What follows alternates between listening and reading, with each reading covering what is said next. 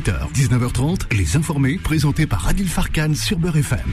Quel plaisir de vous retrouver, chers amis auditeurs. Bonjour, bonjour, et c'est parti. Vous le savez, ici même, c'est tout, tout se passe ici d'ailleurs. Vous savez, c'est, c'est, on analyse, on commente et on décrypte l'actualité ici tous les soirs de 18h à 19h30. Alors, qu'est-ce que je vous ai concocté au menu ce soir?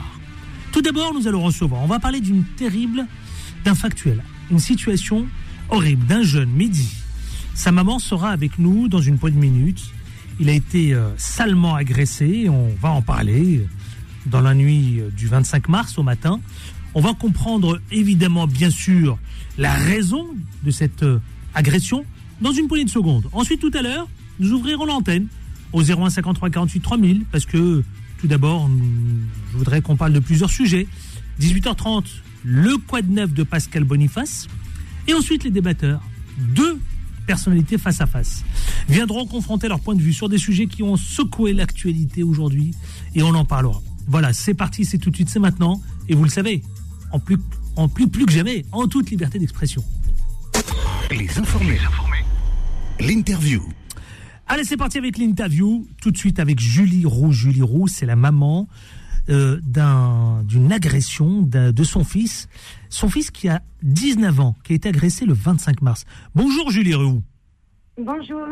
Vous nous confirmez, vous êtes la mère, la maman, du jeune euh, qui est d'origine algérienne, je précise, de 19 ans, qui a été agressé le 25 mars. Ça s'est passé dans la nuit du 24 au 25 mars, hein, vous nous... Oui, c'est ça. Oui, tout à fait. Alors moi, je, vous avoue que j'ai vu les photos, elles sont euh, saisissantes, euh, elles, sont préoccupantes. Votre fils a été touché à la tête, le jeune Mehdi a été touché à la tête, au niveau de son crâne, euh, plusieurs fractures hein, sur le crâne.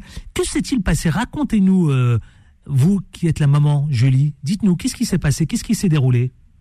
Bah, moi, le 25 mars au matin, vers 9h, les urgences de l'hôpital de Villeneuve-Saint-Georges, dans le Val-de-Marne, m'ont téléphoné en me disant que mon fils était dans leur locaux, qu'il était légèrement blessé à la tête, qu'il avait été suturé et qu'il fallait que je vienne le chercher. Et lorsque je suis présentée. Qui vous appelle à ce moment-là Vous recevez un appel de qui Les urgences de l'hôpital de Villeneuve-Saint-Georges. De Villeneuve-Saint-Georges. Ça s'est passé. la nuit du 24 au 25 mars. Tout à fait. et, là, et, là, et là, vous savez pas ce qui se passe. Vous êtes sonné. Ah, ah non, pas du tout. On me dit juste qu'il est blessé légèrement euh, au front, qu'il a été suturé, qu'il faut juste venir le chercher. Et lorsque je me présente aux urgences, je vois que les gens sont un peu paniqués à mon arrivée. Je suis reçue par un médecin des urgences. Et là, en fait, en, me dirigeant vers son bureau, il y a un brancard qui sort du déchet. Et je vois un fils inanimé en sang, prêt à partir au scanner. Et là, le médecin me dit qu'il a été grièvement agressé, qu'il a probablement plusieurs fractures au crâne, mais dont ils ne connaissent pas la gravité. Et euh, qu'il a été retrouvé sur la voie publique en hypothermie. Sur la voie euh, publique, euh, où ça Toujours à Villeneuve-Saint-Georges euh, Sur les quais de seine à, quelques, à un kilomètre à peu près de l'hôpital de Villeneuve-Saint-Georges. Oui. Et donc, de là, on me dit qu'il est arrivé sans manteau, sans papier, sans téléphone. Il lui manquait ses chaussures et une chaussette. Que s'est-il passé? Bah Justement, on ne sait pas. On ne sait pas ce qui s'est passé parce que ni les caméras, ni les euh, caméras publiques. Est-ce que vous avez sollicité? Est-ce que vous avez porté plainte? Est-ce que, ma chère Julie, vous qui est la mère de ce jeune de 19 ans, parce que j'imagine que vous, mère de famille, vous voulez comprendre évidemment que s'est-il déroulé Mais bien sûr, donc nous on est allé porter plainte. Mais il a été opéré du cerveau le 25 mars. Et j'ai vu les photos, c'est de sacrées fractures. Hein. Oui, bah en fait, il a une fracture, un enfoncement de la boîte crânienne qui aïe, a déclenché une hémorragie cérébrale et un œdème cérébral aussi. Donc, euh, depuis le depuis depuis depuis le 25 mars, euh, est-ce qu'il se d'abord je voudrais demander des nouvelles de votre fils. Comment euh, comment se porte-t-il? Est-ce qu'il a des traumatismes depuis évidemment cette cette agression du 24 au 25 mars? Alors, les traumatismes sont plus physiques parce que Mehdi, suite au choc qu'il a reçu sur la tête, a fait une amnésie traumatique. Une amnésie, comment? J'ai pas entendu une amnésie traumatique. Traumatique. C'est-à-dire que les chocs ont été tellement forts et la douleur a été tellement forte que son cerveau s'est mis en pause et donc il n'a plus du tout de souvenir de ce qui s'est passé. Il se rappelle d'avoir coupé son ramadan ce soir-là, oui. d'avoir été euh, mangé au quick de Créteil avec deux amis, oui. Et après, ça a été terminé. Après, c'est le vide total, C'est le noir complet. le noir complet. Vous avez porté plainte? On a porté plainte en date du 31 mars auprès euh, du commissariat de Choisy-le-Roi. Moi, euh, en amont, le 25, j'ai été reçue par les services de police à 18h30 en rentrant de réanimation de l'hôpital Beaujon. Oui, J'ai ramené les vêtements de Mehdi qu'il portait ce jour-là afin qu'il puisse faire des analyses. oui, Donc on a vraiment tout fait en bonne et due forme. oui. que depuis le 31 mars, plus aucune nouvelle des services de police. Donc moi, je n'ai pas arrêté de téléphoner, de les relancer. Vous avez écrit au procureur? Alors, suite à, suite à mes nombreux appels, je me suis moi-même permise d'appeler les services du procureur. Oui. Et en date du 12 avril, il n'avait aucune trace Hmm. de la plainte de Mehdi. C'est-à-dire qu'entre le 31 mars et le 12 avril... Mais vous n'avez pas cherché à, à solliciter le procureur pour lui demander les- évidemment de visionner les caméras publiques hein, qui à ce moment-là pour Voilà. comprendre les raisons de cette agression Voilà. tout de même quand même parce que votre fils quand on voit les fractures sur son crâne euh, c'est pas rien. Exactement. Donc, ce qu'on a fait, c'est que euh, Mehdi n'arrivant plus trop à parler à cette période-là et encore moins à écrire, et j'ai de ma main fait une lettre au procureur en déposant plainte Mhm. auprès des services du procureur. Donc, ils ont reçu mon recommandé de 14 avril. Et pareil, depuis plus, pas de nouvelles. Je ne sais pas où en est l'enquête, je ne sais pas si mon dépôt de plainte a été pris par le parquet. On n'en sait absolument rien.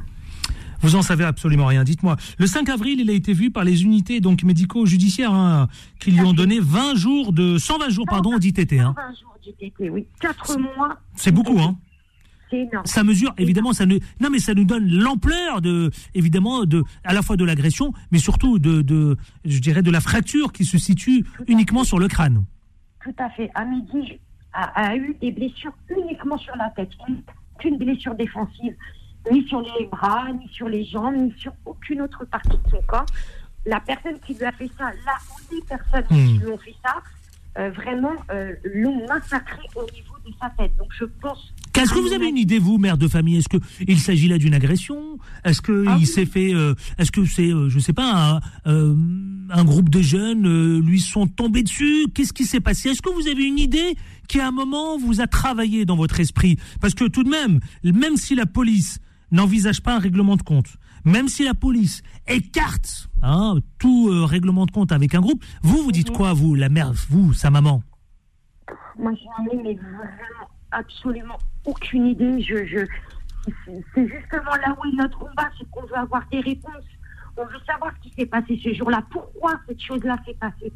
Pourquoi cette personne a Ben oui, oui, mon fils qui, grâce à Dieu, aujourd'hui est encore en vie, Hmm. mais a des grosses séquelles. Oh, parce que là, il aurait pu y passer, franchement, quand je vois les Ah photos. bah. Je dis ça à nos auditeurs parce que quand on voit l'ampleur de la cicatrice, elle est, elle est saisissante. Hein. Mais vous pouvez aller voir, on a fait une page Instagram euh, Justice pour Mehdi A94. Et ben, faut aller le soutenir. Moi, je le dis à tous nos auditeurs.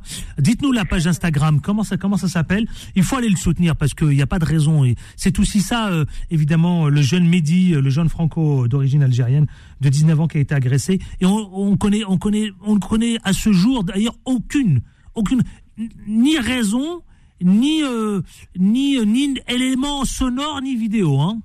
Rien du tout. Mehdi a bien indiqué au service de police qu'il a le souvenir de trois pavillons au début de la rue où, il a été, où son corps a été découvert. Oui. Aucune exploitation n'a été faite. Euh, aucune interrogation des gens qui, qui étaient propriétaires de ces pavillons n'a été faite. Le- le- L'enquête est vraiment au point mort. Euh, et on ne comprend pas justement pourquoi. Pourquoi cette enquête n'avance pas? Pourquoi Et- l'agression de Mehdi n'est pas prise au sérieux? Ouais. On ne comprend pas. Et votre fils, il a, est-ce qu'il a parfois quelques flashbacks? Est-ce que parfois il a, euh, il revisite, euh, il se remémore un peu, il replonge dans ses vieux souvenirs pour essayer de, de, voilà, de remettre en, de remettre en, voilà, les quelques éléments euh, en place? il, essaye justement, et c'est sa grande frustration, et c'est ce qui le, ce qui le perturbe le plus, c'est de ne plus se souvenir. C'est vraiment tous les jours, il le fait tous les jours, même avec les Est-ce que, orthophonistes. je vous pardonnez-moi de vous poser la question aussi brutalement, est-ce qu'il veut lui-même effacer, écarter ce souvenir, ou est-ce que vraiment, quand vous en parlez avec votre fils, il a vraiment perdu conscience, perdu ce, ce, ce moment, cette séquence où il se fait agresser, ou est-ce que lui-même, inconsciemment, il l'a pas écarté parce que Non, non, non. parce qu'il ne vous dit pas la vérité?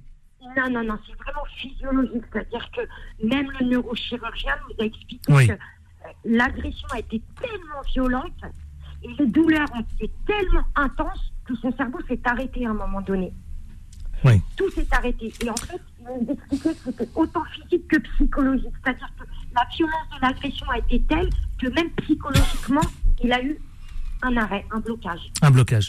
Il est suivi aujourd'hui, euh, Julie Oui, il est Vos- suivi. Alors, Votre fils Mehdi il est suivi intensivement par deux orthophonistes, deux orthophonistes pardon, extraordinaires à Créteil qui s'occupent mais tellement bien de lui pour essayer justement bah, de lui faire retrouver parce qu'il a des pertes de mémoire immédiates, il a des problèmes d'élocution, il a des problèmes au niveau de l'écriture et de la lecture.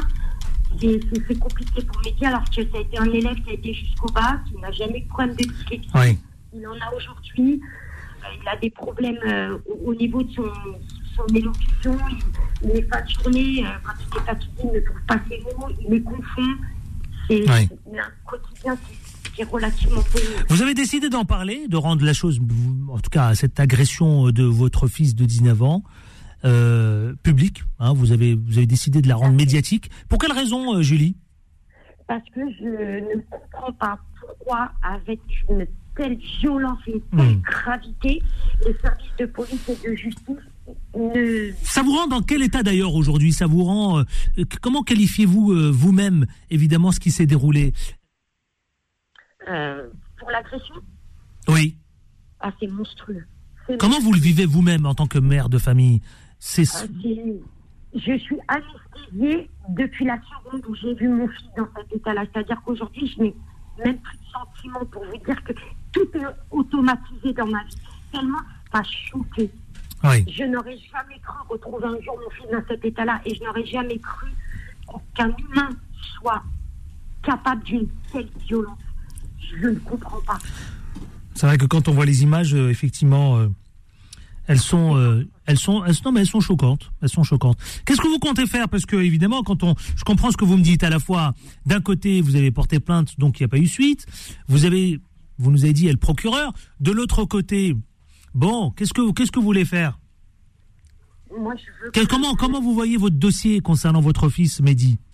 Bah, justement, je ne le vois pas, puisque derrière, il n'y a rien. Il y a pas, on n'est pas tenu au courant. Je ne sais même pas. euh, je n'arrive même pas à me projeter. Mais c'est pareil. Il ne comprend pas ce qui s'est passé. Il veut savoir. Il veut avoir des réponses. On veut avoir des réponses. Toute notre famille veut avoir des réponses sur le pourquoi tu comment tout ça, ça s'est passé, en fait. Ouais. Vous en parlez avec votre fils aujourd'hui, euh, Mehdi? Oui. Qu'est-ce que vous vous dites? Qu'est-ce qu'il dit? Comment il a vu Comment il voit tout ça? Comment il les vit aujourd'hui Quelques mois après? Il est, il est blessé. Il est blessé parce qu'il ne comprend pas pourquoi on, on ne mesure pas la gravité de ce qui lui est arrivé, pourquoi la justice n'est pas de son côté. Il est, il est désemparé par rapport à ça. J'ai envoyé un, un mail au cabinet du garde des Sceaux. J'attends une réponse encore Hmm. euh, pour l'interpeller sur le fait que ben, justement, ça a été quand bien même, on sait que les jeunes d'aujourd'hui ne sont pas faciles, on sait qu'ils font des petites bêtises, mais ça ne justifie pas que dans ce dossier, métier une victime. Hmm. Qu'est-ce que vous avez envie de dire à nos auditeurs qui vous écoutent euh, un peu partout? Vous, vous leur dites quoi concernant justement l'agression euh, terrible de votre fils Mehdi? Julie, Que, on vous écoute.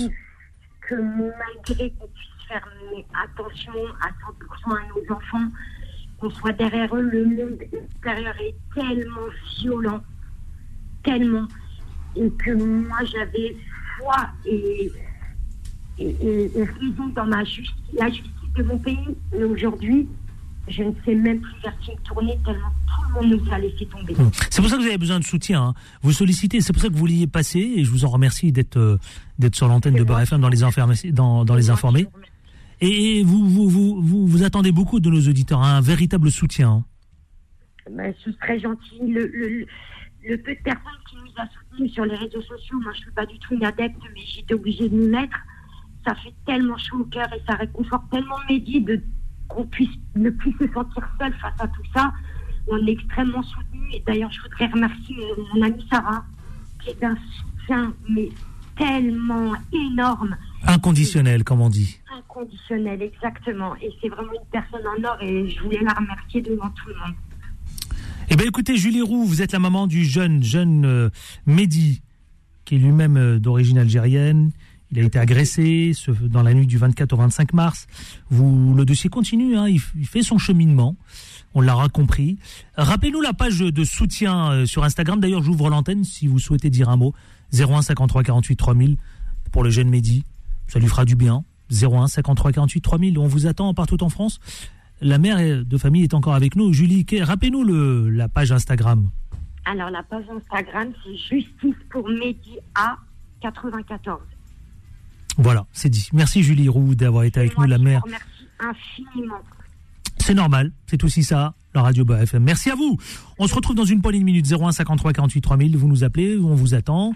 Et puis il y a des sujets qui nous concernent, l'actualité, plus que jamais. Euh, vous savez, c'est. alors, il y a d'abord le soutien auprès du jeune Mehdi, agressé. Si vous voulez apporter votre soutien, venez à l'antenne 01 53 48 3000. Et puis, je voudrais vous entendre, vous savez qu'il y a de plus en plus de familles qui ont décidé de mettre leurs enfants dans les écoles privées. Parce que eh bien, il y a ce rapport avec la laïcité qui, bon, euh, parfois pose problème. Est-ce que c'est le cas pour vous? Est-ce que aujourd'hui, vous considérez que c'est mieux qu'il soit à l'école privée plutôt qu'à l'école publique? Et quelle est la raison qui vous pousse à tout ça? Allez, on vous attend au 01 53 48 3000. Les informés reviennent dans un instant. Beurre FM, 18h, 19h30, les informés, présentés par Adil Farkan. 18h24 précisément, et vous le savez, j'ouvre l'antenne 01 53 48 3000, chers amis. Deux sujets, si vous voulez soutenir le jeune Mehdi, évidemment, avec toutes les agressions qu'on dont on fait état ici même hein, sur l'antenne des informés. Venez en parler, 01 53 48 3000, mais surtout, je voudrais faire réfé- référence, vous savez, aux écoles privées.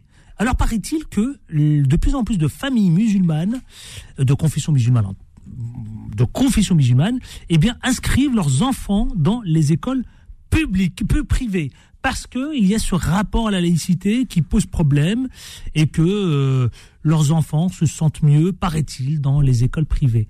Alors quelle notion? Pourquoi euh, Pourquoi les familles musulmanes plébiscitent hein, désormais de plus en plus les les écoles catho? 01 53 48 3000 01 53 48 3000, on vous attend. Le standard est ouvert, d'ailleurs. Et puis, venez euh, ici en parler. Tiens, juste euh, en attendant, les, vous avez vu d'ailleurs cette, euh, cette notion des familles de confession musulmane pousser leurs enfants dans, vers, en direction des écoles privées? Sabrina Nouri Mais moi, je pense qu'il n'y a pas que les, euh, les personnes de confession musulmane qui se ruent vers euh, les vers l'école privée, malheureusement. Mais c'est lié aux tensions hein, de c'est- l'éducation nationale. c'est- C'est lié aux tensions de l'éducation nationale, effectivement. Mais bon, on va en rediscuter tout à l'heure. Mais on va démontrer que l'école est bien en crise Mhm. par le manque de moyens, par le manque d'effectifs, par euh, des conditions euh, de travail, que ce soit pour les enseignants ou pour les enfants qui se dégradent euh, d'année en année, Mhm. avec des réformes qui se succèdent, qui n'ont ni queue ni tête d'année en année. Mhm. Et tout ça fait que aujourd'hui, même la formation des enseignants est mise en cause, puisqu'aujourd'hui on a des recrutements qui se font par euh, des espèces de, dating. euh, et euh, si vous avez trois enfants et que vous, vous pouvez être enseignant, enfin bref, il y a tout un, il y a- plein de choses à dire sur sur l'école publique. Donc moi je suis très attachée à l'école publique. Moi mes enfants sont dans l'école publique, ils ne sont pas en école privée. Donc moi je suis vraiment très attachée à ça et on va en discuter plus en approfondi, enfin en approfondissement tout à l'heure. Oui, absolument. Non, mais c'est vrai que moi, ça m'a préoccupé. Ça m'a même d'ailleurs interpellé au point, vous savez, de plus en plus, euh, vraiment, je vous le dis, les familles de confession musulmane poussent leurs enfants vers les écoles privées. Vous, vous avez, euh, vous avez capté ça, euh, Jimmy Dalito Ouais, tout à fait. Ouais. On, en, on en a parlé ailleurs. Notamment, vous etc. savez quoi Il y a un, un- il y a un élément qui revient régulièrement, c'est la laïcité. Ouais, tout à fait. Je crois que la laïcité, on en reparlera, mais euh, peut-être qu'on fera un petit, un petit, un petit brief sur ce que c'est les, ce, ce, que, ce que sont les fondements de la laïcité, parce que euh, si on analyse un petit peu en détail, la, la laïcité dans ce pays a été euh, matraquée, elle est, elle est, elle est ultra défaillante, je dirais. On expliquera tout à l'heure pourquoi. Les jeunes musulmans représentent 10% des 2 millions d'élèves euh, dans le privé catholique. Mhm. Euh, c'est quand même pas rien, 10%. Et euh, s'ils y sont, c'est pas pour rien, c'est parce que oui, effectivement, l'école publique, comme Mhm. tous les services publics, ont été euh, matraqués, martyrisés et ont été détruits sur l'autel du, euh, du profit. Mhm. Et euh, certains, bah, ils essaient de trouver une porte de sortie et ils se rendent vers le privé, que ce soit catholique, musulman. Et je voudrais entendre les auditeurs 0153 48 3000. Tiens, on va aller à Saint-Etienne, si vous voulez bien. À Saint-Etienne, on va accueillir Rachid. Bonjour Rachid. 01 53 48 3000. Les informés vous donnent la parole. Rachid, bonjour. Bonjour. Bonjour. Alors voilà. Oui. Moi, moi, je voulais, je voudrais témoigner par rapport à ma, ma propre expérience, hein, Oui. par rapport à mes enfants. C'est important, bien sûr, vous avez raison. Oui. Voilà, école publique, école privée. Alors nous, on a commencé à les inscrire en école publique. Mhm. Donc effectivement, euh, ils ont démarré euh, l'ACP, CE1, CE2, etc. En école publique. Mhm. Puis, de fil en aiguille, on a pris la température auprès du voisinage et on nous a expliqué qu'en école privée, il y avait un meilleur niveau. Mhm. Et effectivement, on a donc, euh, on s'est- on s'est- on est- il a été très difficile déjà de les inscrire en école privée parce qu'il y a une liste d'attente monumentale. Mhm. Euh, donc, euh, donc on y est quand même arrivé. On Oui. a inscrit deux de nos enfants en école privée. Et effectivement, euh, le niveau est- n'est pas le même. N'est pas le même. Vous l'avez constaté. Quand vous dites ça, vous n'exagérez pas, Rachid. hein? Non, du tout. non, du, tout. D'accord. Non, mais c'est important, c'est important. Il y a un très très bon niveau. euh, tout de suite, ça s'est ressenti au niveau des, notes. Après, nous, on est de confession musulmane, donc euh, on nous laisse le choix de voilà d'avoir notre propre conviction. Donc, euh, au niveau de la religion, il y a, a aucun souci. Après, voilà.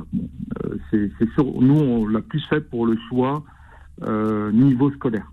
Donc, il y a- une qualité d'apprentissage. on, ressent vraiment des objectifs de la part du corps des, enseignants vraiment très euh, très poussés par rapport à l'école publique. Et le, le rapport que vous avez avec la laïcité, est-ce que ça, est-ce que ça compte pour vous, euh, Rachid? Oui, pour moi, oui, ça compte. Parce que d'ailleurs, c'est ce qui revient quand on, quand on voit les différents. Quand ils sont sondés, la première chose qui revient, hein, qui est en tête, euh, évidemment, des préoccupations, c'est la laïcité, la notion de la laïcité. Oui, alors pour moi, c'est important, la laïcité. Euh, voilà, faudrait qu'en- que ce soit en école publique ou privée, euh, qui une neutralité par rapport aux, convictions religieuses. Euh, après, c'est vrai qu'en école euh, publique, il arrive que parfois, bon, ben, il y ait quelques cérémonies catholiques, etc. Donc,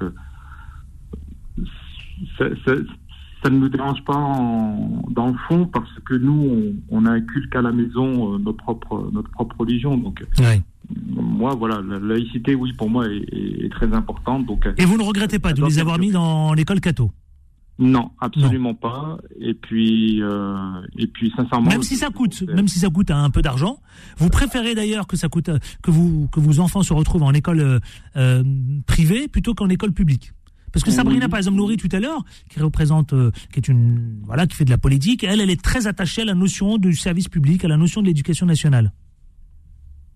Oui, alors justement, euh, on a, on a, on a des voisins qui, euh, qui sont eux-mêmes professeurs dans le domaine public et qui au- aussi sont attachés voilà, à l'éducation publique, hein, en école publique, et qui refusent de les inscrire en, en, en, en école privée. Après, en toute sincérité, euh, les idées reçues par rapport à la valeur de l'école payante, déjà d'une, c'est par rapport aux ressources familiales, donc euh,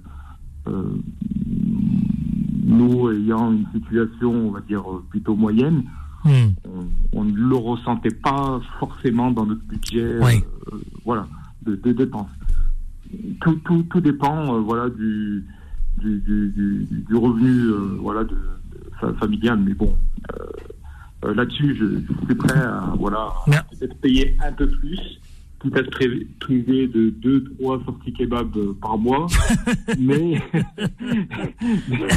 J'aime mais bien. voilà, inculquer à mes enfants euh, un niveau scolaire quand même assez, euh, assez voilà. Vous le comprenez ça, ça? Merci Rachid. Sabrina? Bah, Oui, attendez, Sabrina veut peut-être dire un mot sur votre témoignage. Sabrina Nouri. Alors, bon, je comprends la, la situation de monsieur qui souhaite, euh, bien sûr, avoir un, un niveau scolaire euh, élevé. Et donc, euh, il pense que dans l'école privée, il y a un niveau scolaire élevé. Alors, sachez-le, ce n'est pas pareil partout. Mhm. Ce n'est pas euh, dans toutes les écoles privées que vous avez euh, des, des- un niveau euh, élevé. Mhm. Tout dépend des écoles, tout dépend des enseignants, tout dépend de ce qui est enseigné. Première chose. Deuxième chose, effectivement, ça a un coût. Et ça a un coût qui n'est absolument pas négligeable. Ça veut dire que, encore une fois, on va privilégier le privé, le capital, c'est-à-dire des familles qui vont avoir la possibilité financièrement de payer ces écoles à leurs enfants, euh, au détriment de personnes qui ne peuvent pas.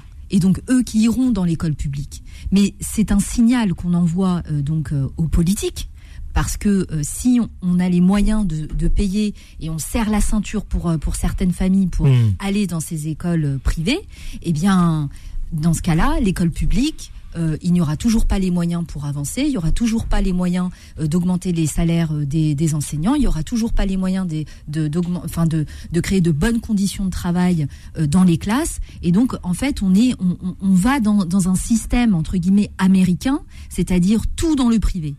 Et, et ça, moi, je Rachid le refuse, Ouais. le refuse, Rachid parce que tout le monde Oui. a, le, a le droit à une, une égalité des chances dans C'est vrai. l'école publique. Et on est encore dans un pays où l'égalité des chances et est encore. mettre, et nous devons mettre le paquet dans l'école de nos enfants, surtout en France, parce que sachez-le, la matière première en France, c'est les cerveaux de nos enfants. Exact. On n'a pas de matière première, on n'a pas de gaz, on n'a pas de pétrole, on a l'intelligence de nos enfants et nous avons besoin de tout le monde, de techniciens, euh, de BTS, euh, de doctorants, euh, d'enseignants, de chercheurs. On a besoin absolument de tout le monde et ça, c'est, ça passe par l'école publique. Rachid Oui, oui, je suis un, un petit peu d'accord avec ce que, ce que Madame dit par rapport à, voilà, à, à le fait est que toutes les écoles ne sont pas pareilles, hein, euh, que ce soit publiques ou privées. Euh, après, euh, oui, moi je suis pour qu'il y ait effectivement un droit, droit d'entrée aux revenus très modestes en école privée. Donc c'est vrai que bon, on est quand même obligé de, de payer quelque chose. Hein, c'est voilà, c'est- une obligation. Euh, On après, pas voilà, échapper, on, hein. est quand même dans- on a la chance d'être dans, un pays où on a quand même le choix, Oui. euh, soit voilà, d'inscrire euh, en école gratuite ou soit voilà en école privée.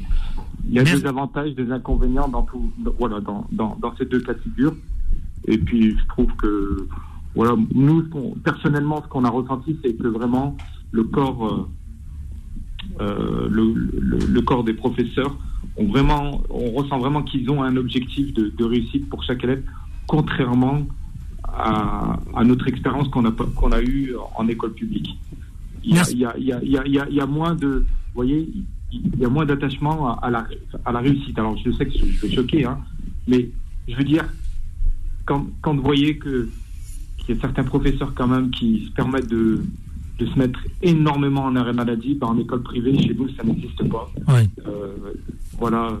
Bon. La- la- voilà. Le, le- Le débat Ça, est lancé. Le débat, le- on l'a bien compris, effectivement, Rachid. Le débat est lancé. Vous pouvez continuer de nous appeler au 01 53 48 3000. Merci, Rachid, pour votre témoignage. que je vous en prie. Et, bonjour à plaisir. toute l'équipe et merci pour ce que vous diffusez. Bah, écoutez, avec plaisir, on est là pour vous. Euh, 18h35, on lance la pub et on se retrouve dans une poignée de minutes avec le Quad 9. C'est Pascal Boniface qui va nous parler du drone. Vous savez, ce fameux drone qui survolait le Kremlin, qui a provoqué un incident diplomatique. 01 53 48 3000, on vous attend à tout de suite. Les informés reviennent dans un instant. Beurre FM, 18h, 19h30, les informés, présentés par Adil Farkan. Dans quelques minutes, 18h41, on va retrouver, vous savez quoi, nos débatteurs Sabrina Nouri et Jimmy Dalidou, qui vont débattre, euh, confronter leur point de vue justement sur les sujets d'actualité. On parle de des- de- d'écoles catholiques, d'écoles publiques, on parle de laïcité. 01 53 48 3000. Avant de retrouver, tiens, je vais juste saluer Malika des Yvelines avant de retrouver le code 9. Bonjour Malika. Bon... Allô, c'est Oui, moi? bonjour Malika. Bonjour, vous nous appelez Bon. d'où vous? Bonjour, j'appelle de Dupec. euh, dans Du PEC. Alors vous savez Malika, ne bougez pas, restez avec moi, juste pour euh, voilà, pour pas que je je bouscule mon conducteur. Je vais accueillir Pascal Boniface. C'est parti le quad 9. Ne bougez pas Malika. Les informés, le quoi de neuf Et le Quad 9, vous le savez, c'est avec Pascal Boniface. Quel retour Ça nous fait plaisir, Pascal Boniface, le patron de l'Institut Léris. Bonjour, monsieur Pascal Boniface. Bonjour Adil, content d'être de retour. Mais moi aussi, vous aussi, vous nous avez manqué terriblement. Bon, Vous avez décidé Voilà. de parler du drone. Le drone Oui, qui, euh, qui, qui, qui, qui, a, qui a secoué la planète, hein, ce fameux ah drone. oui, quel mystère euh, Un drone qui explose au-dessus du Kremlin. Est-ce qu'on a voulu tuer Poutine? C'est ce que disent les Russes d'ailleurs, y compris euh, l'ancien président Medvedev. Et donc là, on se demande est-ce que c'est un tournant dans la guerre? Est-ce que ça a pu changer? Bah, Non, en fait, parce que ce qu'il faut savoir, c'est que Poutine ni n'habite ni ne dort au Kremlin. Euh, ses bureaux, sa résidence sont euh, à quelques kilomètres de Moscou, et donc il n'y avait aucun espoir de l'atteindre. Il n'est au Kremlin que lorsqu'il y a des cérémonies officielles ou des réceptions. Si je le sais, je pense que les services ukrainiens le savent également. Exact. Donc pourquoi faire cela? Euh, Ça peut pas venir d'Ukraine, du territoire ukrainien, qui a 400 km, donc c'est même matériellement impossible par rapport à l'armement ukrainien. Est-ce que c'est une opération qui aurait été montée de l'intérieur de la Russie, alors qu'une opposition, les services secrets, là aussi, c'est un peu douteux. Euh, et il y a, est-ce que c'est pas euh, une opération false flag, comme on dit, une opération de manipulation de l'information, Ah, ça. où on se prétend être victime pour pouvoir bah, passer à vitesse supérieure. On se dit, bon, si Poutine, si l'armée russe avait atteint Kiev, Zelensky ne serait pas resté vivant très longtemps, donc peut-être que lui avait voulu se venger de Poutine. Mais en même temps, euh, pour cette opération fast flag, alors ça justifier une intensification de la guerre, et c'est ce que beaucoup de Russes ont dit, euh, il faut pas laisser rester ça impuni, il faut aller tuer Zelensky, il faut, etc. Et on, se, on pense qu'il peut y avoir une intensification des frappes russes parce que ce qu'on attend, c'est la grande offensive ukrainienne pour reprendre éventuellement le territoire perdu. Ceci étant, même si l'opération flag, euh, il y a quand même un danger, c'est que euh, bah, finalement, euh, aux yeux des Russes, on se dit ah bon, on peut comme ça envoyer des drones au-dessus du Kremlin, c'est pas aussi bien gardé que cela, donc il y a un peu une perte de crédibilité. Mais le grand événement, ça sera le 9 mai. C'est la victoire dans la grande guerre patriotique, autrement dit la Seconde Guerre mondiale. Et il y a un précédent, c'est que Staline, en novembre 41, avait organisé un très grand défilé militaire, alors que les troupes allemandes étaient qu'à 30 km de Moscou. Mais il disait, je suis quand même au contrôle. Donc on peut aussi envisager qu'il y ait chez Poutine une volonté de dramatiser la situation pour dire, rassurez-vous, je suis toujours là, et il y aura un défilé comme d'habitude. Est-ce qu'on saura un jour la vérité? Probablement. Est-ce que c'est rapide? Probablement non. Euh, et en tous les cas, ce que malheureusement on peut s'attendre, c'est une intensification euh, des, de la guerre. La guerre n'a pas donné tous ses résultats, et Zelensky et Poutine pensent qu'ils peuvent encore beaucoup gagner dans la guerre, et donc l'heure n'est pas encore à la fin.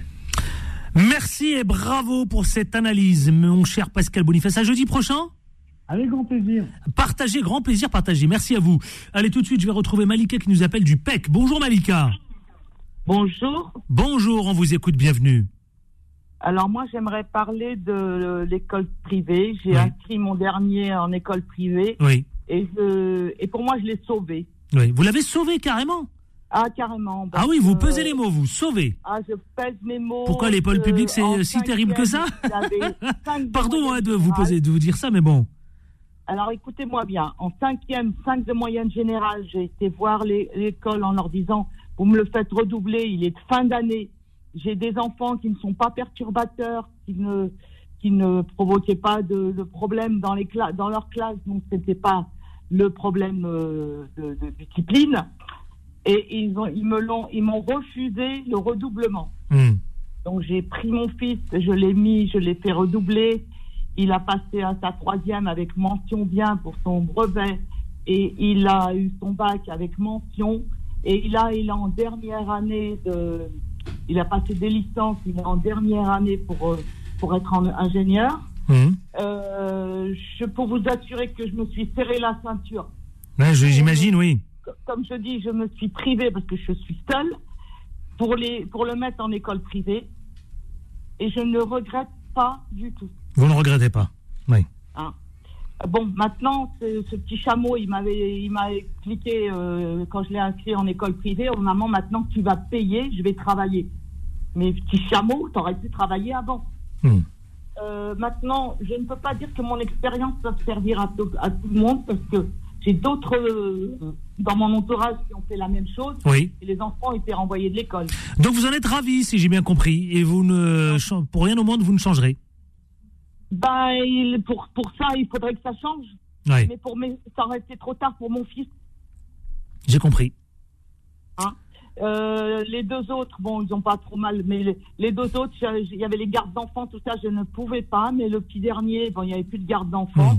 Euh, J'ai pu me permettre, enfin, je vous dis, je me suis privée, pas de vacances, Bon. etc. Euh, euh, c'est pas au niveau alimentaire que je me suis privée. Euh, maintenant, euh, je n'ai pas eu de prix comme le monsieur disait que c'était suivant les revenus. Rien, euh, j'ai pas eu ça. Au contraire, la carte Navigo m'avait été refusée parce qu'il était en école privée. J'avais Ouais. une aide au niveau de Bon. la carte Navigo. Bon, bon. C'est que pour le public et non pas pour le privé. Euh, mais j'ai j'ai persisté et honnêtement, je suis contente. Bah écoutez, euh, Désolée de décevoir certaines personnes. non mais euh, vous n'allez pas être désolé, hein. Je, c'est votre choix. Merci Malika Voilà, pour votre témoignage. Merci à vous, bonne soirée. Merci, bonne soirée. 01 53 48 3000. Vous continuez de nous appeler. Tout de suite, on lance le face-à-face. Les informés. Les informés. Le face-à-face. Sabrina Nouri, bonjour. C'est le retour de la LFI. Bonjour. Vous représentez LFI. Vous êtes à l'Assemblée nationale parce qu'évidemment, vous êtes à, à, vos côtés avec un député. Mais également, vous avez fraîchement une association qui est toute, euh, toute naissante. Et oui, toute Ah, nouvelle. tout, dites-nous tout. De quoi s'agit-il Alors, c'est une association qui s'appelle Diplomatie féministe Femmes d'avenir. Aïe, aïe, aïe. qui traite, eh oui, qui traite en fait euh, tout euh, le domaine de la diplomatie euh, sur le, pour le droit des femmes à travers le monde. Et donc, on a des euh, coopérations avec des femmes africaines. Comment elle s'appelle, femmes- cette association? Diplomatie féministe. Dont vous êtes la présidente. je suis la présidente. Donc je vous appelle Madame la Présidente. Oui, vous pouvez m'appeler Madame. la Aïe, aïe, aïe, aïe, aïe, c'est beau, ça j'aime bien, c'est bien. Bah écoutez, bon vent Eh bien, merci. à la, à la diplomatie féministe. Féministe, Bravo. absolument. C'est bien, et euh, ce soir aussi vous représentez les filles, n'est-ce pas? Oui, bien sûr. On parle que de vous en ce moment-là. hein. Eh bien, c'est très bien. À croire que... Bon, En bon bien, bah, on va en en parler bien. justement. En bien. Ji- Jimmy Dalidou, c'est le représentant, le représentant syndicaliste CGT. Bonjour monsieur le représentant. Bonjour à tous. Comment ça va monsieur le syndicaliste? Bah écoutez, euh, ça va. Toujours aussi vénère ou pas? Moi je suis toujours vénère, ça fait 22 ans. Je, ça, Clochette ça fait 22 ans que je Bah milite, ça fait 22 La ans que je clochette, suis la clochette, il a droit à une double clochette. C'est une force motrice, c'est ça qui, pour ça que je me lève tous les matins. Ouais, J'aime bien, j'adore. Ah sinon Euh, ouais, ça va. Ouais, bon, Ah. ça va, tout va bien Bah écoutez, c'est un petit peu euh, inquiétant ce qui se passe euh, en France. Euh, Ouais. Ce qui est certain, c'est qu'on a affaire à un gouvernement politiquement malsain qui n'écoute plus personne. Ouais. On a, Justement, on va en on parler, justement, on justement, 1er mai, Premier on sujet. se rappelle encore le 1er mai où ça a été un- une victoire. Eh ben tiens, près vous me de 3 lancez. Je voulais lancer Gérard. Darmanin qui, concernant l'Italie, mais vous me parlez du 1er mai. Justement, ces violences, ces manifestations, chacun se renvoie la balle, à qui la faute? On renvoie la faute auprès des filles à Sabrina Nouri, justement, qui représente les filles. On dit que c'est un peu de la faute de Jean-Luc Mélenchon parce qu'il cautionne Bah la responsabilité de bah chacun. ces violences à l'égard, évidemment, oui, des black box, oui. ces violences. C'est aussi la Jean-Luc responsabilité de Jean-Luc Mélenchon, pluie, le Eh ben, on va en parler. De l'autre côté, on dit aussi que c'est les syndicalistes qui, eux, euh, se- eux, se radicalisent de plus en plus. Alors, justement, tout le monde se renvoie la balle. Clash contre clash. Qui dit quoi? Sabrina Nouri. Parlons-en. Mettons les pieds dans le plat, justement. Alors, Bah, Parlons-en, oui, on va en parler. Oui. Euh, je pense qu'il y a. euh, de- vous êtes responsable de ces violences? Non, mais absolument pas.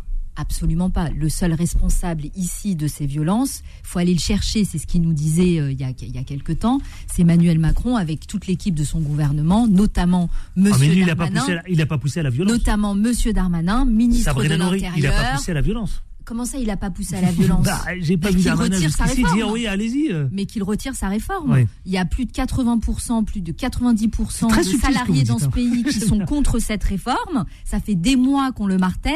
Il y a eu des journées et des journées de grève. Et là, on a encore vu le, la dernière manifestation, plus de 2,8 millions de, de personnes dans les rues. Et, C'est euh, inédit le premier mai. Vous avez raison de et, le rappeler. et le gouvernement C'est se inédit. borne à ne pas retirer sa réforme des retraites. Excusez-moi pour le jeu de mots, c'est, c'est, je l'ai pas, je l'ai pas fait exprès, mais effectivement, il On se borne à ne pas retirer cette réforme des retraites. C'est absolument scandaleux. Ça Et veut dire quoi? Ça veut dire vous irez jusqu'au bout Ça veut dire vous irez on vire dans un Donc vous état êtes en train de nous dire que les, que les personnalités des filles iront jusqu'au bout. C'est ça que vous êtes en train de nous dire En tout cas, les insoumis et les insoumises iront jusqu'au bout, jusqu'au retrait. On ne lâchera rien et on sera bien évidemment aux côtés des manifestants, des manifestants, des syndicats, des représentants des collectifs, des associations. On est là pour les soutenir et nous faisons aussi notre travail. Mais pourquoi Jean-Luc Mélenchon ne dit rien sur, les, sur la violence? Pourquoi il ne dit pas un mot sur ce qui s'est passé, ce qui s'est déroulé? Mais euh, on n'arrête pas de, de dénoncer les violences policières. Vous savez, euh, les, les députés qui, euh, qui s'engagent à aller toutes les nuits, toutes les nuits visiter les commissariats, bah, ce sont les députés de la France insoumise. Toutes les nuits sont à- aux côtés des personnes qui se font embarquer en garde à vue, euh, sans raison, sans motif. Plus de 80% de personnes ressortent sans aucune, euh, aucune, euh, aucun. Je perds mes mots. Non, non, mais c'est pas grave. Donc ils ressortent sans, sans, au- sans aucun problème. En fait, ils ne sont pas euh, convoqués, ils n'ont pas de, ils sont pas déférés, ils ne sont, n'ont aucun objet euh, qui sont euh, contre eux. Donc ils n'ont absolument rien fait. Ils sont embarqués au faciès et Voilà. En faciès. Vous Ah, mesurez les sont- propos. Ils sont embarqués. C'est terrible ce que vous dites. faciès. Embarqué Ils parce que c'est au faciès. Embarqués au Mais ne dites pas ça, moi j'ai des gens qui. et de Non, mais façon- attendez, j'ai notamment un influenceur ici qui vient régulièrement. et de façon Non, mais Sabrina s'il vous plaît. Et de façon aléatoire, ce sont leurs consignes. Vous avez, est-ce que vous avez lu l'enquête de la contrôleuse générale des lieux de privation Je de l'ai lu. liberté D'accord. Je l'ai lu. Donc ils ont bien expliqué qu'ils embarquaient les gens de façon aléatoire.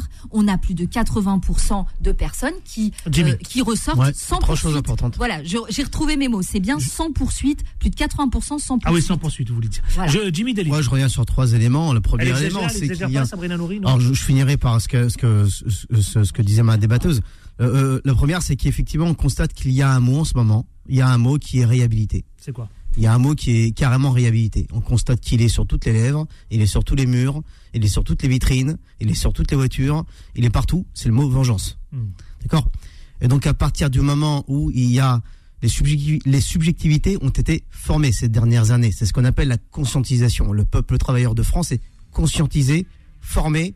Le problème, c'est qu'il n'est pas organisé. Il n'y a pas de porte de sortie politique. Moi, ce que je constate, c'est que la, notion de vengeance est réhabilitée. La deuxième, que, la deuxième, le deuxième élément, la question de violence. Ceux qui sont violents, c'est effectivement l'État qui, encore une fois, ne représente pas l'intérêt général, C'est pas un peu qui facile. représente euh, les intérêts d'une de classe taper- de- de- sociale, de trouver un l'intérêt d'une émissaire, classe c'est l'État. sociale C'est pas dominante, facile propriétaire des moyens C'est de pas un peu production. facile de Adil, taper sur l'État, de dire que c'est l'État la Mais responsable. attendez, les LBD, est-ce que, les LBD, c'est pas un arme facile Est-ce que mais les LBD, ce n'est pas une arme de L'État guerre? français Si. a été passé au crible par l'ONU en début de semaine. D'accord Le résultat, il est donc sans appel. Oui. L'ensemble des pays membres, dont les États-Unis, la Suède, l'Afrique du Sud, le Japon, Je et, vois, je vais, avez et je vais- tout. et je vais vous rajouter, et je vais vous rajouter, ça va pas vous surprendre, la Russie, la Chine, l'Iran dénoncent ces violences et appellent Eh au ben, calme en France. là, on en continue d'en parler. Allez, on va juste lancer la, la pause puisque notre réalisateur veut qu'on lance la pub. Et on se retrouve dans une poignée de minutes. Tout de suite. Les informés reviennent dans un instant. Beurre FM, 18h, 19h30, les informés, présentés par Adil Farkan. Et c'est aussi avec Sabrina Nouri qui représentait les filles, mais également aussi un syndicaliste CGT euh, représentant Jimmy Dalidou, 18h57 précisément. Je voudrais redonner la parole avec euh, à Sabrina Nouri parce qu'elle me disait quelque chose hors antenne qui, je trouve, euh, voilà, parle à tout le monde.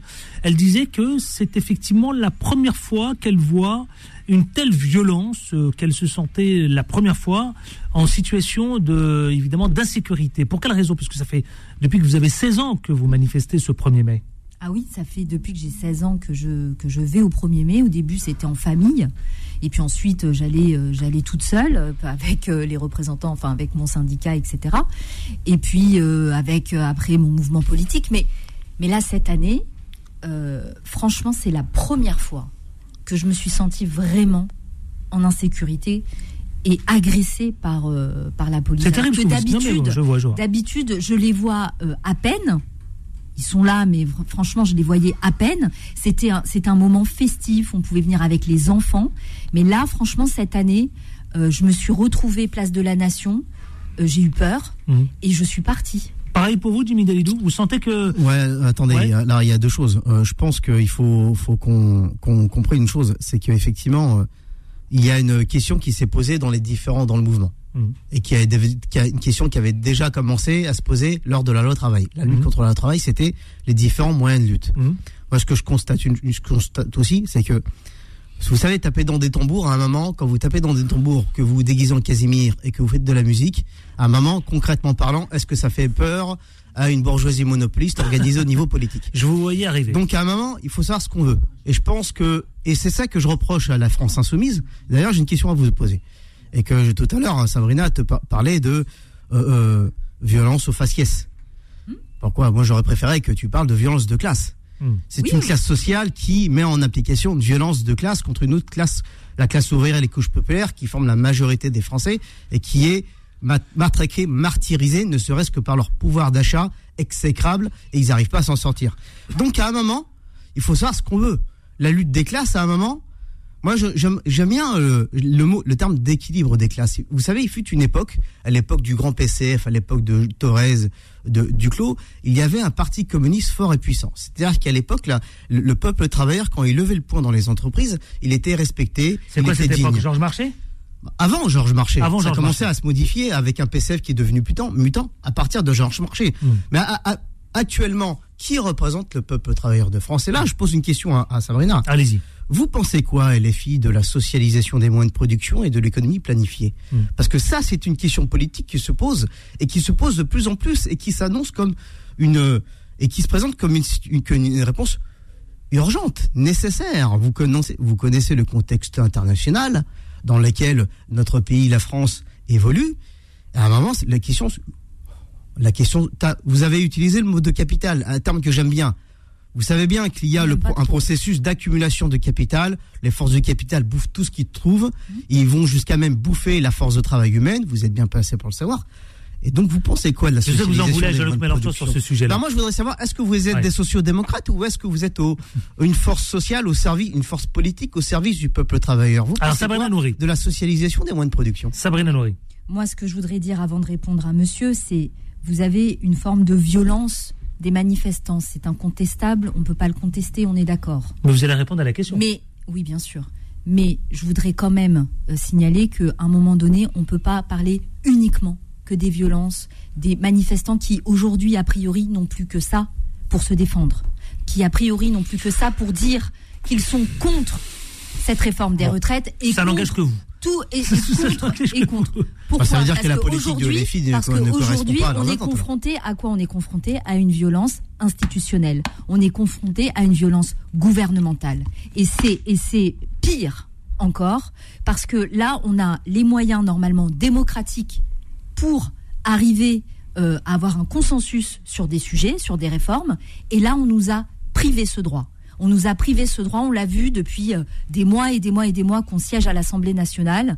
On nous a privé ce droit à coup de 49.3 et avec le 47.1. Donc moi, euh, je veux bien qu'on me qu'on me mette sous le nez systématiquement les violences des casseurs, les manifestants, etc. Mais moi, je veux aussi qu'on parle au même titre des violences institutionnelles et gouvernementales. il vous interpellé sur Et vous, attendez, laissez interpellé sur un sujet. Qu'est-ce que vous répondez, en Sabrina concerne notre modèle social, il suffit de lire notre programme. On est pour le partage des richesses. On est pour relocaliser la production en France. On est pour l'augmentation du SMIC. On est pour l'augmentation des salaires. Écoutez, franchement, je ne sais pas sur quoi on va pas être d'accord, mais dites-le dites-le moi déjà d'emblée sur quel est dans le programme, quel, euh, quel est le, le sujet où on n'est pas d'accord et on peut en discuter. Mais me dire à moi euh, quel est, euh, quel est mon, mon avis sur euh, les moyens de production, le capitalisme, la nouvelle société qu'on veut appliquer, non, franchement là on est, on, voilà, Ah, je pense qu'il faut être je pense qu'on est Nous, nous, contrairement à Marine Le Pen, contrairement à Marine Le. Pen, contrairement à d'autres forces politiques, nous sommes clairs. la première chose, c'est que vous avez- une 60 ans, faiblesse dans les 40 termes. Vous avez une faiblesse dans les termes. Le problème, c'est que votre faiblesse dans les termes euh, Oui, euh, alors, reflète mais soit savez, une position qui politique qui vous confirme comme étant une social-démocratie, en ont marre des gens soit qui une force révolutionnaire qui s'impose pas. comme une C'est nécessité. ça, c'est ça votre problème. Et le problème, c'est que vous- les vous gens. écoutez, parce que là, là, c'est là, pas audible. Mais il faut Non, mais c'est pas audible, mais je veux dire aux gens qui nous écoutent, moi je parle comme ils parlent. Je veux me faire comprendre et entendre. Parce qu'ils en ont marre de voir ces politiques qui déballent, qui déballent leur science, qui déballent leurs mots euh, de la science infuse qui sortent des dictionnaires. Ben, on en a marre de ça en fait. On veut des gens vrais qui nous représentent. Et moi je suis une personne vraie et je représente les gens. Donc vos mots qui sortent du dictionnaire, je les connais. Mais moi du je parle d'abord.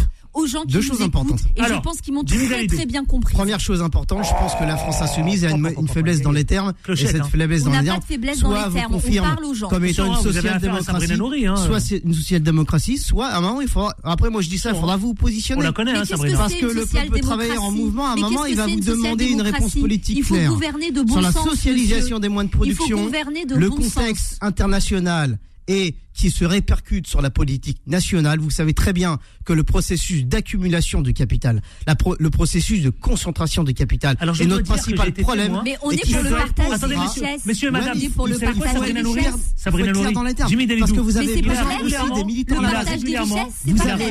Sabrina militants à la base Non mais aussi. attendez, Il a Adil, régulièrement le taclé partage Mélenchon ici, hein.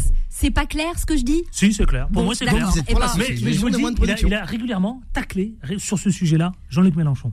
Bon, après. Je sais pas, nous on parle aux Bah, gens. moi, je pense qu'un consensus avec une bourgeoisie monopoliste qui justement est violente contre ce les sont des manifestants salariés, ce n'est sont pas des forcément la bonne solution. Ce sont des salariés, ce sont des travailleurs une position qui de classe produisent claire, solide, dans les entreprises. Ils ont le droit d'avoir le fruit de leur production, ce qui leur est enlevé Pour ça, il faut socialiser les moyens de production.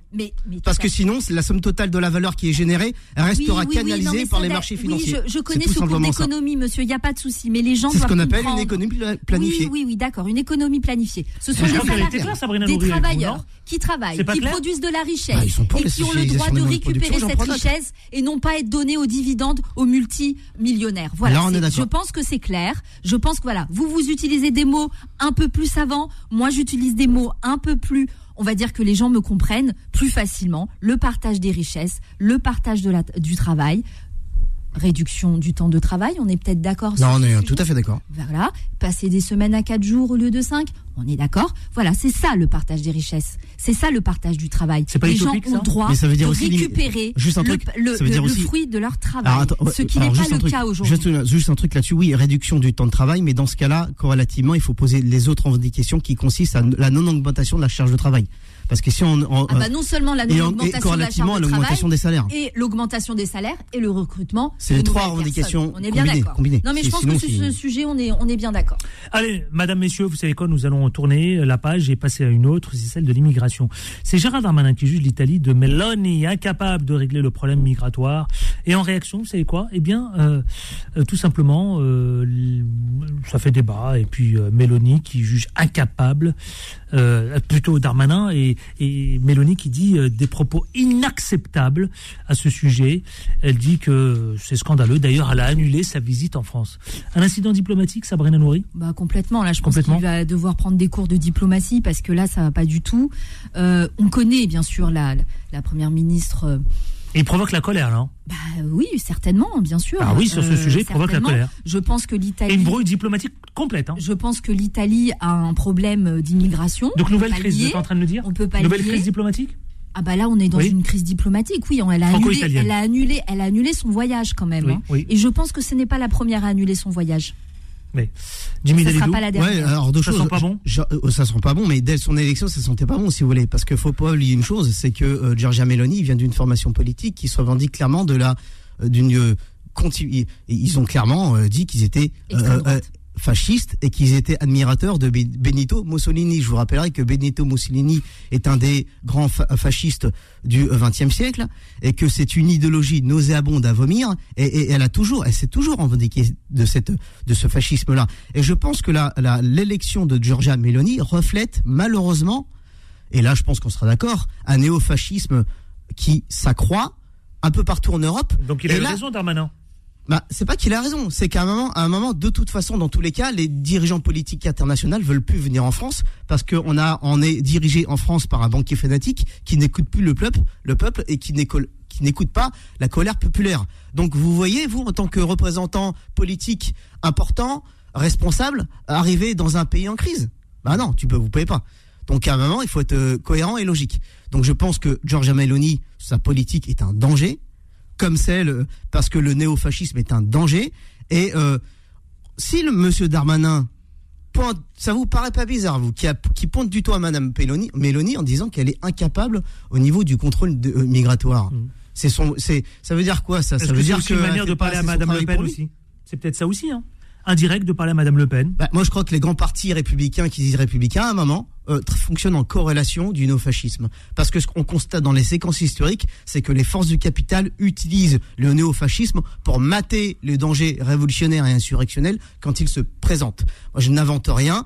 Vous, analysez, vous analysez certains, euh, si vous avez certains euh, euh, éléments historiques, par exemple, je vous rappellerai que le parti nazi a été financé par Henry Ford, par Lufthansa, les multinationales allemandes finançaient un max le parti nazi pour contrer la montée du judéo-bolchevisme, comme il le nommait. Donc à un moment, je vous rappellerai aussi que dans les camps de concentration, les multinationales allemandes passaient des, justement, on parlera de féminisme, puisqu'ils parlaient ils passaient des commandes de femmes pour faire des essais des produits, concernant des produits. Donc c'est ça le, le néofascisme.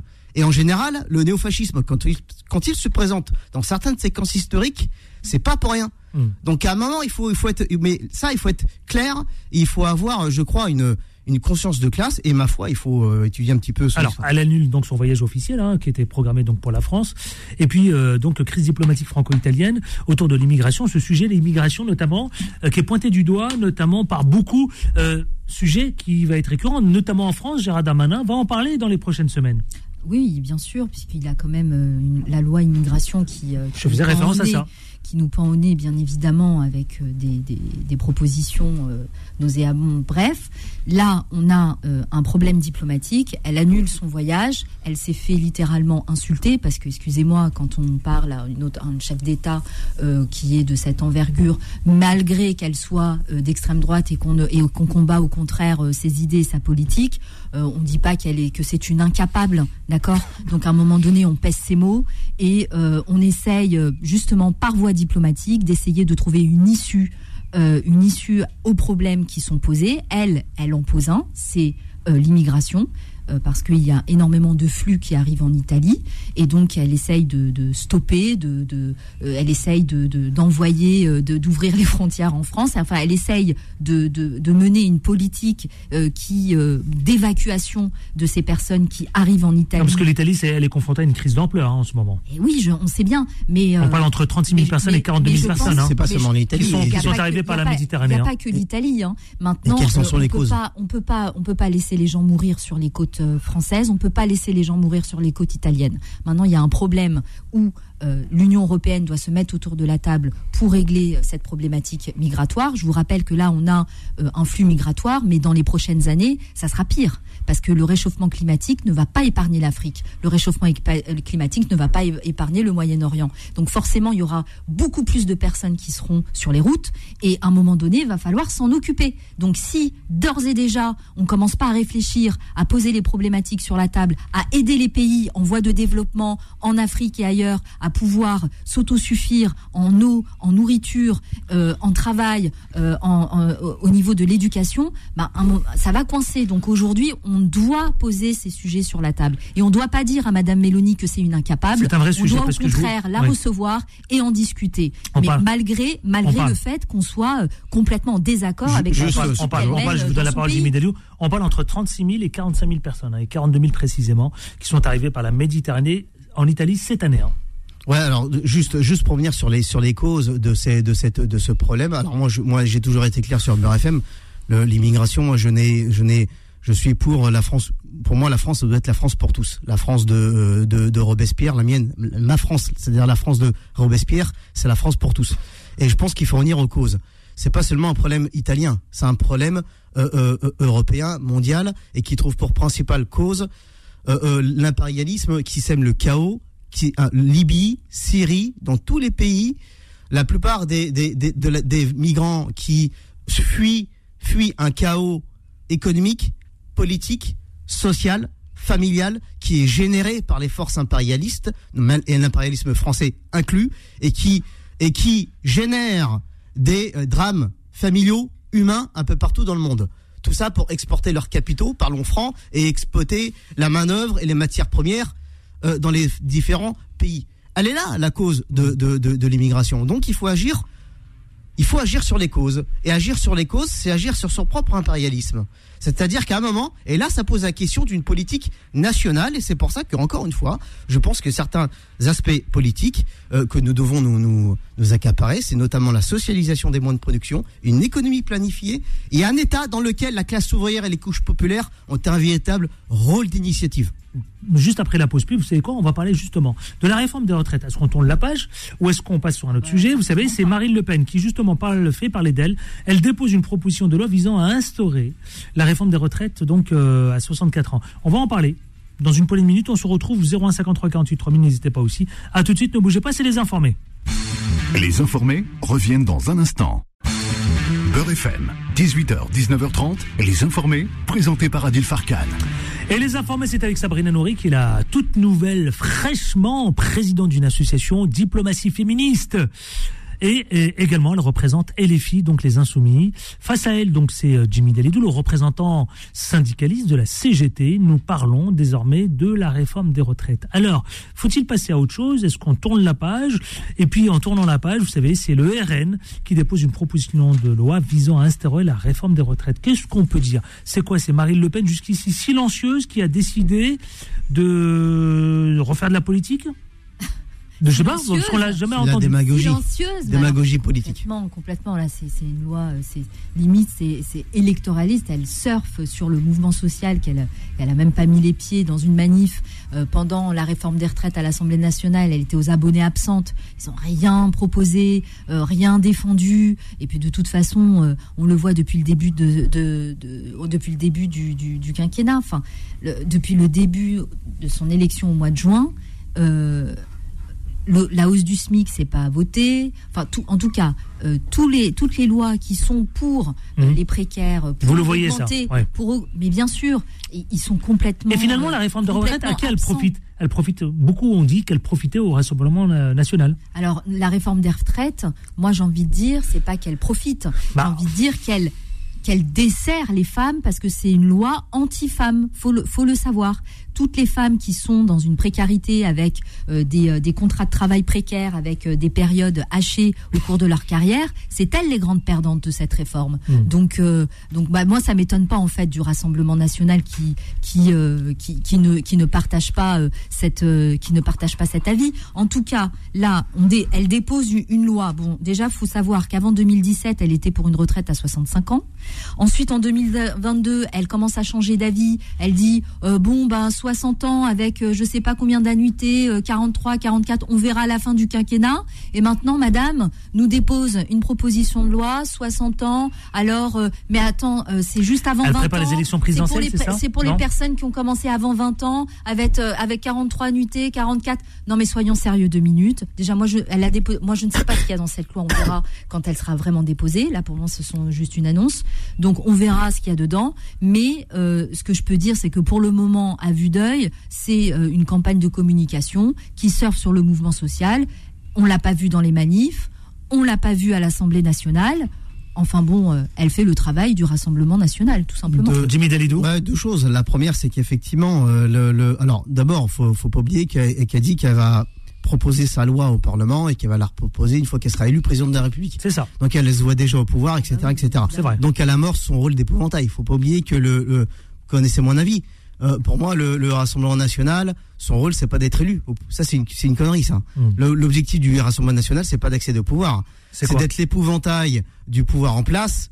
L'objectif, c'est de se, de se pré- prévoir de passer au deuxième tour, ce qui déclencherait le Front républicain et les copains Macron pourront faire élire leurs copains d'horizon. C'est ça qu'ils préparent. Première, en plus de ça, dit qu'elle veut prendre une loi, une loi qui, euh, une, sa réforme, elle, d'a- d'a- d'abord, elle propose 40, 42 ans d'annuité. Je vous rappellerai que la réforme des retraites, ont, euh, Macron et, et Madame Borne, hein, les, les, les banquiers fanatiques là-haut, ont validé 43 années d'annuité. Donc il n'y a qu'une année de différence. De plus, deux, deux, deux, euh, deux problèmes. Effectivement, la question de la femme, c'est un gros problème. Euh, euh, je développerai pas parce que là, Sabrina l'a déjà dit. Mais il faut pas oublier une chose, c'est qu'ils ont dit 43, 42 annuités, Mhm. mais sur la base et on, revient, euh, voilà, on revient à 60 ans, 60 ans, mais euh, à partir du moment où vous avez intégré le marché du travail.